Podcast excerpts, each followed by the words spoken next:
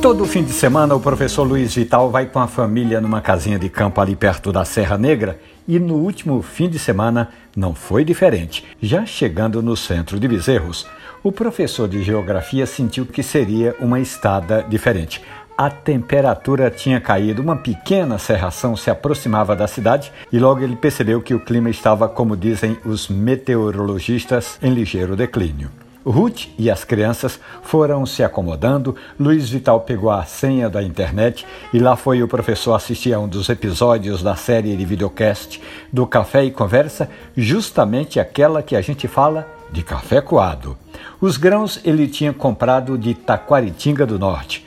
O moedor manual, a cafeteira, filtro de papel e porta-filtro chegaram pelos correios a família toda reunida, pão doce, cuscuz, tapioca, queijo do reino e carne seca.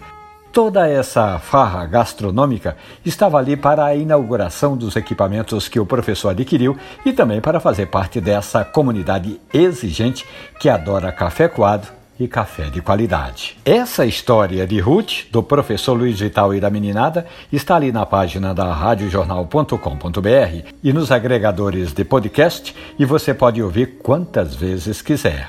Café e conversa, um abraço, bom café.